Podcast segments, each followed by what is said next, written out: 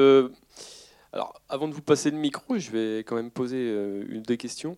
Euh, je voulais savoir comment s'était passé le tournage en Chine et s'il n'y avait pas eu de problème avec les autorités locales.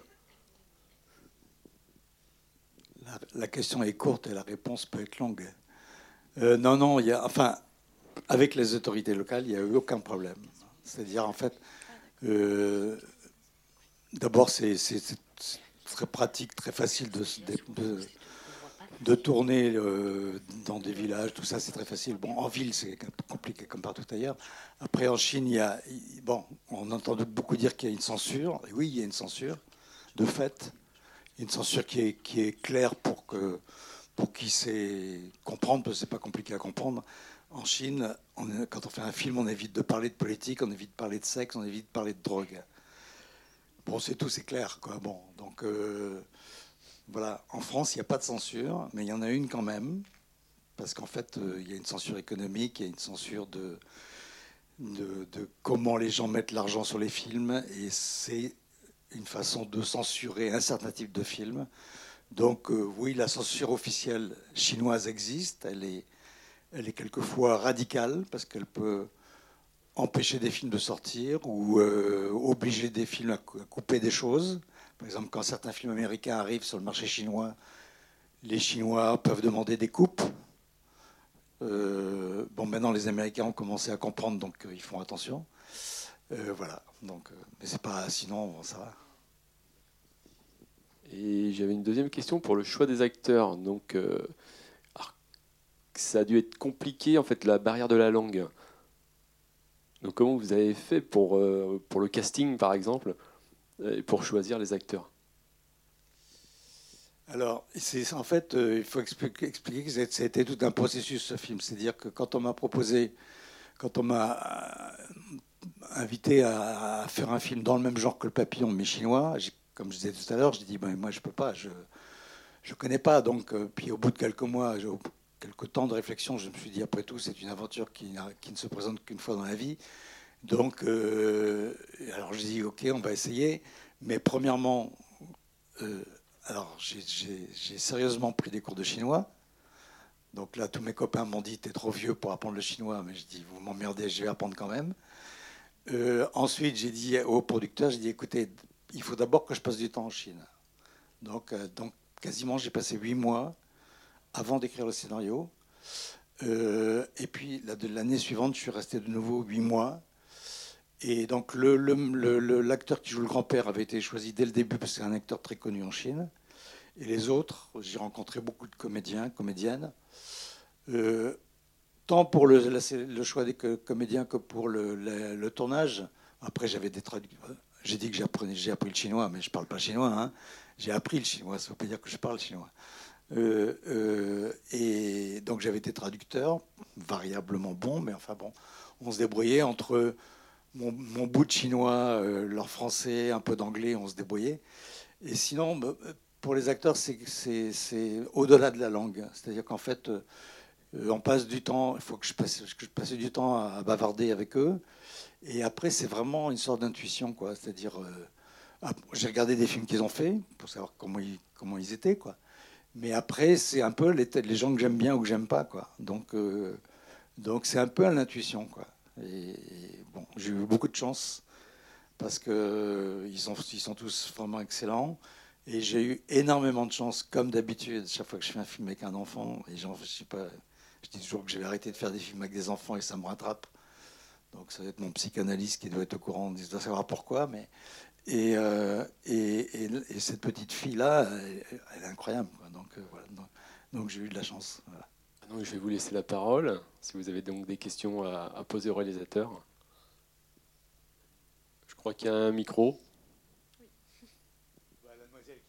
Est-ce que tu as une question? J'ai pas de question. C'est pas une question, c'est simplement vous dire merci parce que voir de si belles histoires d'amour de l'humain entre lui, c'est très rare. Donc merci.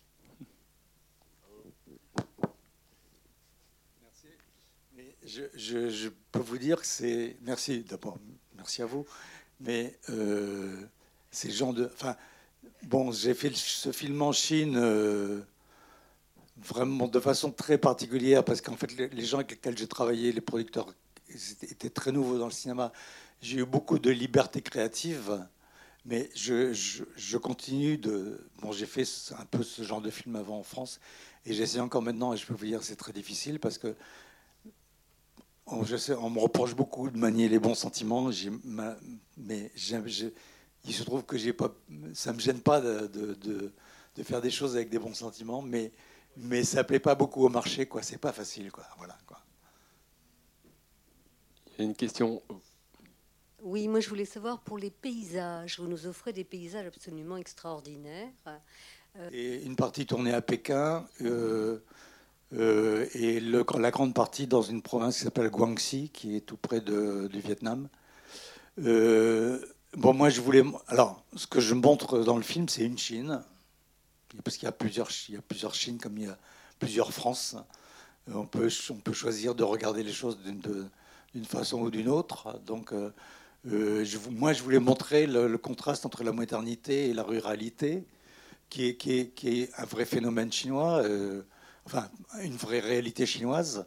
Enfin, l'évolution surtout à travers le grand-père, parce que le grand-père, oui, il a l'âge d'avoir connu la révolution culturelle, et, son fils, euh, c'est ce qui est montré là, c'est-à-dire que euh, ces gens-là, ces, paysans sont venus en ville, ont travaillé, les enfants sont allés à l'université, et les enfants des enfants sont, sont, devenus des petits rois, parce que comme c'était encore le moment de l'enfant unique, donc euh, c'était des...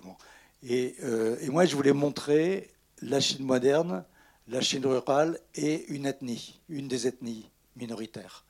Et donc, euh, euh, donc Pékin, les voyages, les villages du, de, Guangxi et tout le village en bois, c'est une ethnie qui s'appelle les Dong, qui est, où il y, a beaucoup de, il y a beaucoup de villages comme ça, très éloignés les uns des autres, mais quelquefois difficilement accessibles. Et, euh, la, province au nord du Guangxi qui s'appelle Guizhou, c'est vraiment la province. il y a des Chinois ici, hein, je crois.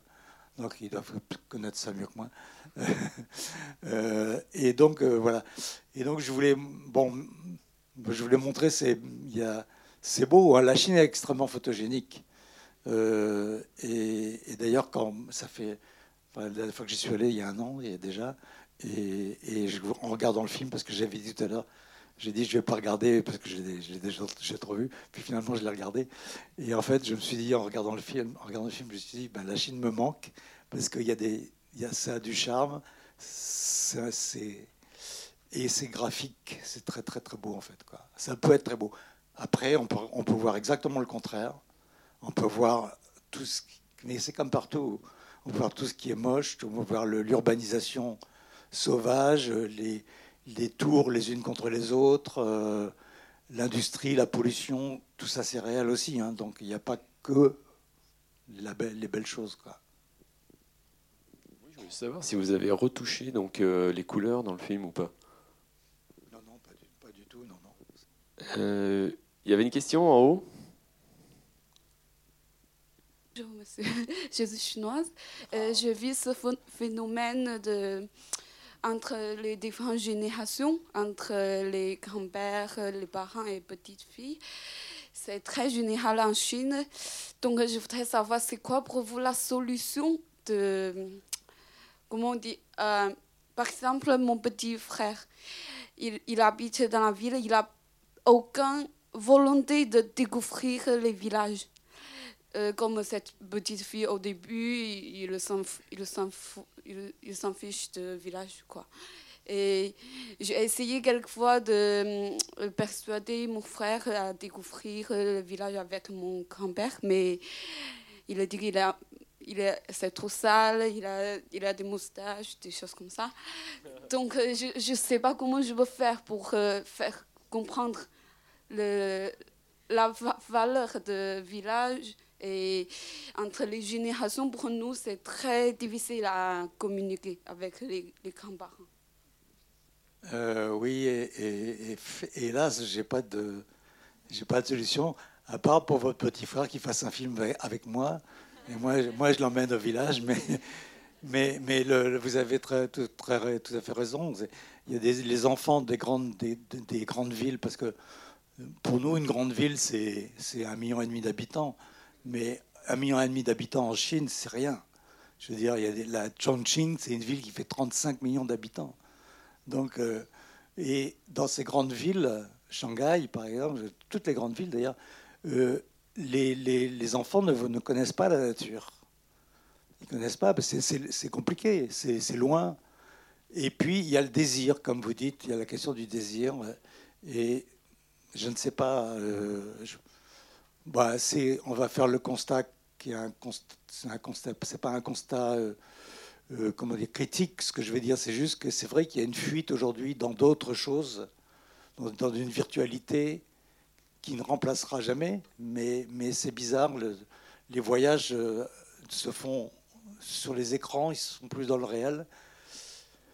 Je ne sais pas comment on peut faire pour se reconnecter. En tout cas, c'est une nécessité absolue. Euh, euh, moi, dis toujours, je ne suis, pas, suis pas militant écolo du tout, mais, mais, mais je suis spirituellement écolo. Je pense que c'est une nécessité d'être connecté à la nature. On peut dire, si on est écolo, on va dire parce qu'il faut la protéger, parce qu'elle nous est utile.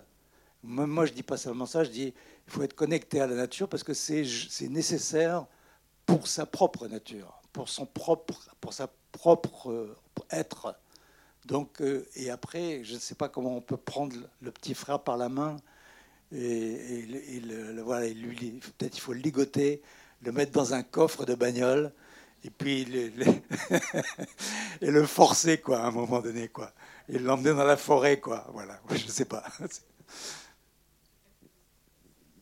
Bonsoir et, merci beaucoup. C'est la deuxième fois que je vois votre film. Il m'a touché autant euh, ce soir qu'à sa sortie. Je crois qu'il avait déjà été projeté ici, si je ne me trompe pas. En tout cas, euh, je voudrais savoir simplement euh, s'il a été projeté en Chine, un peu, beaucoup, et comment il est reçu par le public chinois.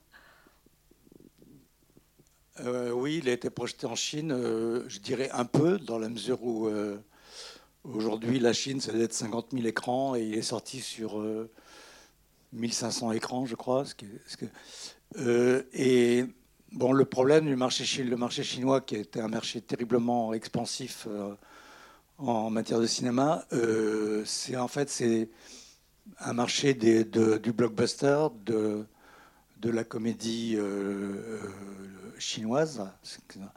Mais il n'y a pas de place pour le film euh, d'auteur. Euh, il a commencé à y en avoir un tout, petit peu, euh, sous l'influence d'un metteur en scène qui s'appelle Jet Janke, mais globalement, ça représente quand même rien. Et, donc, après avoir fait ce film, j'ai essayé de, de, continuer parce que j'aimais bien. c'est une expérience qui m'a vraiment intéressé. Et, j'ai pas réussi. J'ai eu plusieurs projets que j'ai écrits, que j'ai fait traduire en chinois. J'ai rencontré, j'ai collectionné les cartes de visite de, de, ces centaines de personnes que j'ai rencontrées en Chine, dont, une immense quantité m'ont dit Ah, on voudrait bien faire un film avec vous, mais ça n'est rien devenu. Et parce qu'il n'y a pas de place pour ce genre de film. Et moi, évidemment, je, je sais faire que ça, quoi. Donc euh, voilà. Donc euh, le film est sorti. Alors, est-ce que comment il est accueilli? Je ne sais pas. Il faudrait. Je crois que c'est pas trop. Je peux pas trop répondre. C'est plutôt les Chinois qui devraient répondre. Je crois savoir que le film circule bien sur Internet et qu'il est apprécié, mais euh, mais il faudrait regarder sur les.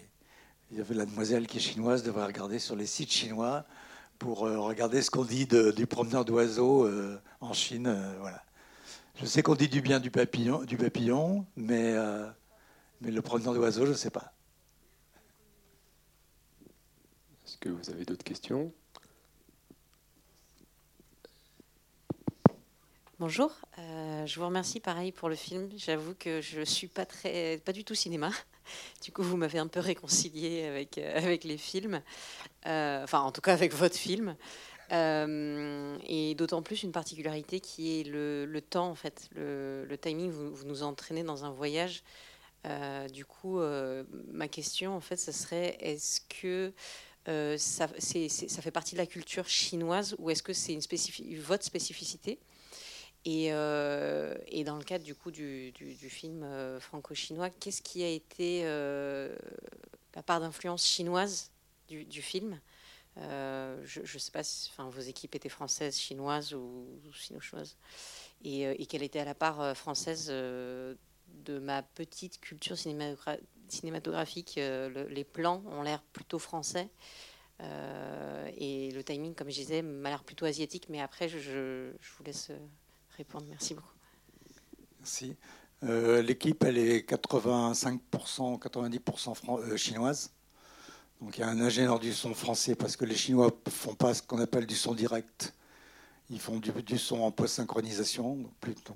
Donc, euh, euh, il y avait un décorateur, euh, il y avait un double poste de décoration. Il y avait un décorateur chinois et un décorateur français parce que je voulais que le film soit chinois mais, mais visible à l'international. Donc c'est pas toujours les mêmes goûts. Il y avait une maquilleuse parce que j'ai tendance à, ten- à trouver que les, les maquilleuses, les, les, les maquillages asiatiques sont souvent un peu forcés. Voilà. Donc, euh, et le montage, la post-production est française. Euh, je coupe. je- non, je crois que c'est très. euh, Je crois qu'il y a beaucoup de moi en fait dans le, dans le, dans le, dans le tempo. Euh, J'aime bien, par exemple, les cadres fixes. Euh, j'ai- J'aime bien parce que euh, prendre le temps de que l'œil se promène dans, une image ou sur un visage d'un acteur. Euh, j'ai- j'aime pas euh. J'aime, enfin, j'aime pas. Chacun, chaque, réalisateur a son truc. Moi, j'aime pas la caméra qui bouge tout le temps. Enfin, voilà. Quelquefois, je regarde les films et je me dis, mais tiens, pourquoi il a bougé à ce moment-là? Mais après, là, j'ai dit à mon chef opérateur, je lui ai dit, écoute, je te préviens, moi, j'aime bien les plans fixes. Il faut que tu me pousses un petit peu à bouger, quoi. Donc, pousse-moi un petit peu à bouger. Donc, il m'a proposé des travelling de temps en temps. Voilà. Mais sinon, c'est un peu mon tempo. hein. Moi, j'aime bien les choses euh, euh, calmes. Enfin, dans le cinéma, quoi. Pas toujours nécessairement. Si, finalement, même dans la vie, quoi. Je suis assez. euh, Moi, j'avais une question sur euh, la musique. Comment vous avez choisi donc la musique euh, du film, qui n'est pas forcément une musique euh, traditionnelle chinoise? La production chinoise, voulez absolument pas une musique chinoise. La musique chinoise, en fait, le, truc qui signe à la musique chinoise, c'est un instrument qui s'appelle le hérou. Le, le- violon une corde, deux cordes, je sais plus.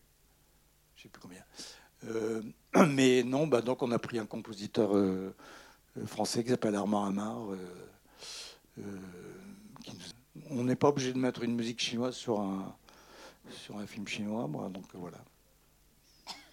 Ça n'a pas été. euh, ce film, c'est une aventure. euh, Alors, le film a l'air calme. Et en fait, c'est une production euh, pas calme du tout. Quoi. En fait, alors, les gens m'ont dit aussi quelquefois oui, tu vas faire un film en Chine parce qu'il y a de l'argent.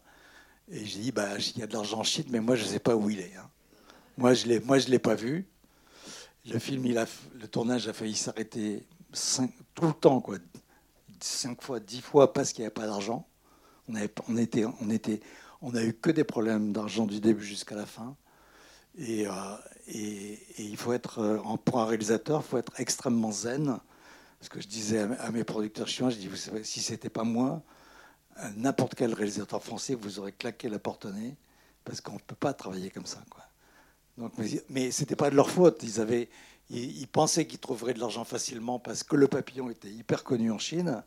Et ils n'avaient pas compris, personne n'avait compris, que euh, le papillon était très connu, mais parce qu'ils l'ont piraté. Mais personne n'a payé pour le papillon. Donc, euh, donc euh, dès qu'il fallait payer pour faire la même chose que le papillon, il n'y avait plus personne. Donc voilà.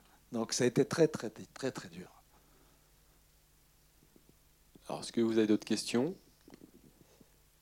Non. Euh, sans ça, moi, je vais peut-être finir sur. euh, alors, je ne sais pas si vous avez le droit d'en parler, mais euh, si vous pouvez pas nous parler de votre prochain projet. Bah, ouais, on peut en parler. enfin, c'est-à-dire, j'espère que je vais le faire surtout. C'est pas sûr que je le fasse. Non, mais euh, j'ai adapté. euh, enfin, je sais pas comment je peux raconter l'histoire. Euh, oui, oui, non. Non, non, mais en fait, il y a, en août 2017, j'étais approché par des producteurs qui m'ont dit on voudrait faire un film à partir des albums Martine. Et j'ai dit, j'ai dit c'est impossible parce qu'il n'y a pas d'histoire de Martine. Alors, je suis parti, euh, à ce moment-là, je partais aux États-Unis pendant trois mois. Je dis, écoutez, non, je crois que je vois pas comment on peut faire, mais, euh, euh, je vais vous envoyer des idées, quoi. Donc, je, suis- je, leur envoyais tous les 3-4 jours, j'ai envoyé une idée sur une page. Alors, j'ai envoyé 8, 9, 10, 11 idées, et ça leur plaisait jamais. Et puis la douzième, on a trouvé, ah bah oui, ça c'est une super idée. Donc, c'est une idée originale parce que dans, les, dans les albums Martin, il n'y a pas d'histoire. Donc, euh, donc j'ai, créé un scénario original et, euh, on essaye de. J'espère qu'on va faire le film. Maintenant, il faut quand même rajouter un, truc où, je suis complètement légitime pour faire un film parce qu'en fait, le, créateur de, Mar- de Martine, Marcel Marlier, c'était mon professeur de dessin. Donc, la vie m'a rattrapé sans que je le, le veuille. Quand j'ai- étudié, je ne vous dis pas en quelle année, parce que sinon vous allez faire le calcul. Mais, et, donc, euh, voilà. Donc, je vais. Bon, je ne sais pas si on va réussir, euh, j'en sais rien. Peut-être on va réussir à le faire. C'est une très, très jolie histoire. J'ai trouvé une petite fille formidable. Ça se passe dans la nature. C'est écolo à mort. Euh, voilà. Donc, est-ce que vous avez une dernière question ou euh, on s'arrête là? Bon, ben, merci d'être venu et puis vous pouvez applaudir le réalisateur.